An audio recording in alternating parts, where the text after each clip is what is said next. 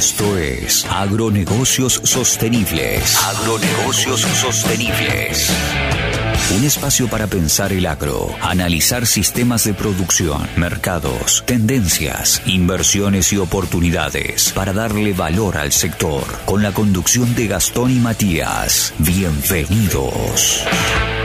Hola, hola, ¿cómo están? Bienvenidos a un nuevo capítulo, un nuevo episodio de nuestro podcast de la consultora en gestión integral agropecuaria Agronegocio Sostenible. Matías te los saluda, ¿cómo están? Hola, hola, acá está hablando Gastón con ustedes. Muy bien, y hoy el tema que le vamos a traer viene relacionado con el, con el anterior y es un poquito también alineado a la fecha, es un poquito toda la gestión, las estrategias de cobertura que podemos realizar sobre el riesgo del cultivo de maíz. Desde la consultora siempre hablamos de sostenibilidad, hablamos de sostenibilidad ambiental, pero también económica. Y financiera. Entonces, estos, dos, estos son dos temas que deben ser muy importantes, hay veces que quedan de lado, en algún caso, pero para darle esa sostenibilidad a la empresa deberían ser cada vez más atendidos. Cuando hablamos de planificación del cultivo, del negocio, de la proyección de la inversión, no solo tenemos que pensar en, en lo que es la producción y en el campo, sino también sentarnos y planificar cómo va a ser nuestra estrategia comercial y financiera por fuera del campo para poder invertir con el, menor riesgo posible. Los dos gastos que vamos a, desarrollar hoy son, primero, seguro y segundo, estrategia de cobertura a nivel de precios. O sea, vamos a, vamos a plantear y vamos a trabajar los dos puntos más riesgosos de este negocio que son el rendimiento, la producción, cómo trabajar sobre eso y cómo trabajar sobre el precio. Bueno, para que tengan una idea, el tema de seguro, eh, hoy es una picardía por ahí dejarlo de lado. El, costo que tiene en relación a la, al producto es de un 2,5% y estamos en una época donde el, periodo crítico del maíz generalmente coincide con alguna etapa de, de piedras en la zona núcleo de Argentina entonces me parece que es un costo que debe estar dentro de todo margen bruto y no puede quedar de, lado, ¿no es cierto? Es un, en realidad es un costo, una cobertura que realizamos para poder darle esa sostenibilidad al negocio y estar tranquilos de que vamos a, vamos a estar cubiertos por, por las condiciones climáticas. Hoy para que tengan una referencia, el costo que, tiene para un para un para 70 quintales de, de maíz en zona núcleo es de 1,75 quintal por hectárea. Eh, y bueno, esto es lo que me da 34 dólares y traducido es un 2,5% de la inversión total. Es muy es bajo en relación al, al, riesgo que estamos cubriendo. o sea, ahí está el tema. Cubrirnos en el rendimiento de indiferencia eh, resulta fundamental para poder trabajar tranquilo y poder eh, luego proyectar. Proyectar un margen aún mayor sin el seguro sobre el rinde por encima del precio indiferente. Y otro tema importante, que esto eh, influye sobre la rentabilidad operativa, pero no eh, a nivel de la financiera, digamos, por una cuestión de que el pago del seguro siempre es a cosecha. Exactamente, es un, es un gasto, es una, no es un gasto que no es una inversión que movilicemos, sino al contrario es algo que se paga con, con los mismos resultados de nuestra producción. Además del, de la parte de siempre con nosotros de la consultora pregonamos considerar o, cubrirnos, al menos contra el margen de, contra el rendimiento de indiferencia y poder especular con, el, con la contribución marginal del rendimiento por arriba, o sea, poder sí tener un, mejor margen sin ese costo por arriba de, de, ya estar cubiertos. También nos encontramos con el tema precio, que es algo que, el, que hacer un commodity el precio lo viene dando el mercado, pero también el mismo mercado nos ofrece la posibilidad de estar cubiertos a través de, la misma bolsa de comercio. Hoy por hoy la gran mayoría de los productores ya toman alguna especie de cobertura de precios, fundamentalmente para la parte de costos, pero me parece que todavía no está explorado el mercado de, lo que es opciones y futuros que, podría llegar a ser muy interesante darle una, una vueltita de rosca a lo que ya se viene manejando. A lo que tradicionalmente se maneja, que es eh, cerrar un forward a futuro para entrega física de, la producción, a determinado precio que, básica, que generalmente se relaciona con las cotizaciones a futuro que ofrece la misma bolsa. Eso el productor lo, generalmente lo cierra con, con su cliente tradicional o con su acopio, con el que generalmente comercialice, o si va directamente a, exportador, con, los acuerdos comerciales que tenga con el exportador. Eh, también la bolsa o el mercado nos ofrece contratos homologados con opciones de compra y opciones de venta para calzarnos en un precio y no perdernos la posibilidad de un diferencial que nosotros por hacer un forward y cerrar un contrato nos podamos dejar de ganar. Por ejemplo, si nosotros cerramos un forward a 193, que es lo que hoy el mercado nos da futuro para abril 2022, al mismo tiempo tenemos la opción de, no tenemos la opción, pero existe la posibilidad de que con respecto a la campaña pasada, el máximo de cotizaciones fue 240. O sea, nos estaríamos perdiendo esos 47, 47 dólares por tonelada por haber cerrado la operación.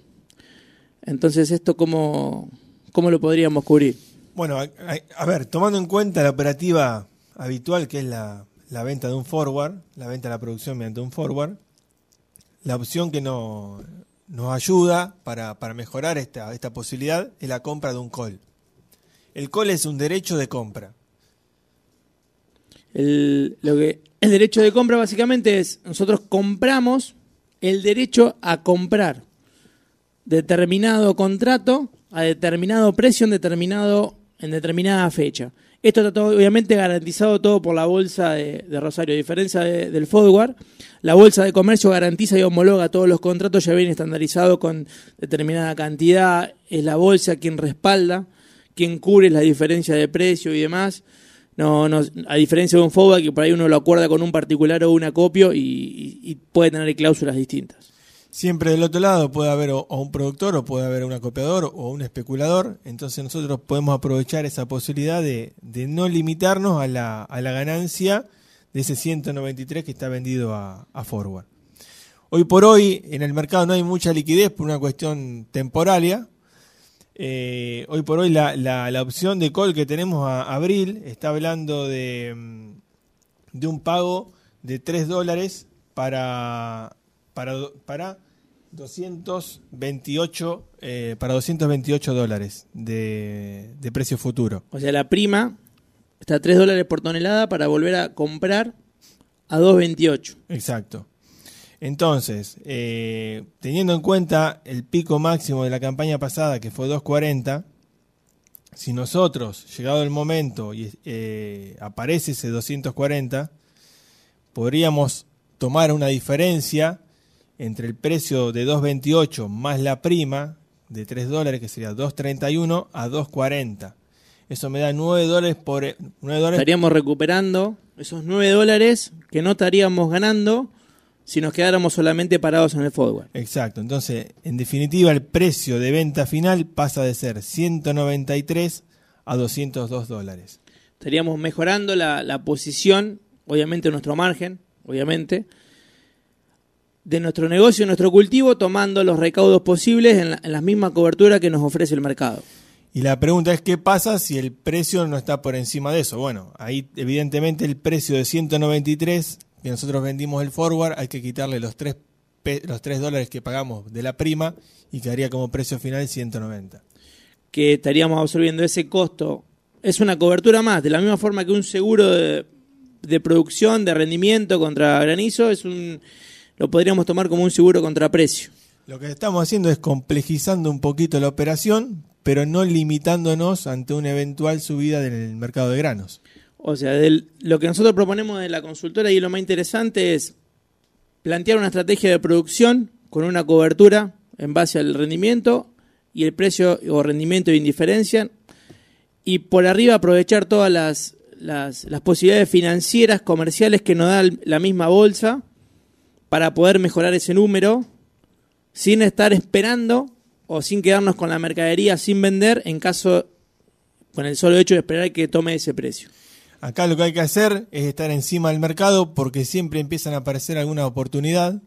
Eh, no, es, no es cuestión de verlo solamente al momento de la siembra, eh, sino que en el durante también se puede ir transcurriendo eh, viendo esa evolución porque pueden aparecer alguna oportunidad y bueno, estaremos ahí, hay, que aprovecharlo. Nosotros de la consultora tenemos el servicio de asesoramiento en lo que es posicionamiento a futuro, precios de cobertura y también de seguro por rendimiento. Son dos cosas que trabajamos y es lo que hacemos fuertemente apalancamiento para que el productor tenga un negocio un poquito más menos riesgoso. Y bueno, después viendo lo que es el mercado de maíz, hay una hay algo interesante para aclarar que, sucede es que estamos teniendo, como dijimos a, futuro, ese precio a ese precio a, a abril de 193 dólares y ya para julio para julio del mismo año, o sea, tres meses más tarde, baja a 179. O sea, la campaña del maíz de segunda disminuye mucho el precio del, del maíz de primera. Entonces, me parece que una, una, muy, una opción muy interesante podría ser avanzar en la venta del de primera y aguantar el de segunda que tiene un precio muy por debajo respecto a, a este. Así es. Bueno, esperemos que le haya interesado. Es un tema que nos apasiona y de la consultora lo trabajamos mucho.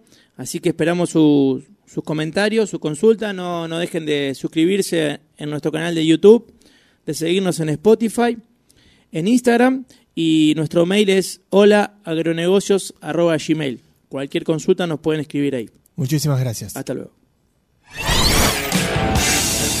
Esto fue Agronegocios Sostenibles. Sumate a este espacio a través de nuestras redes. Nos vemos en una próxima emisión.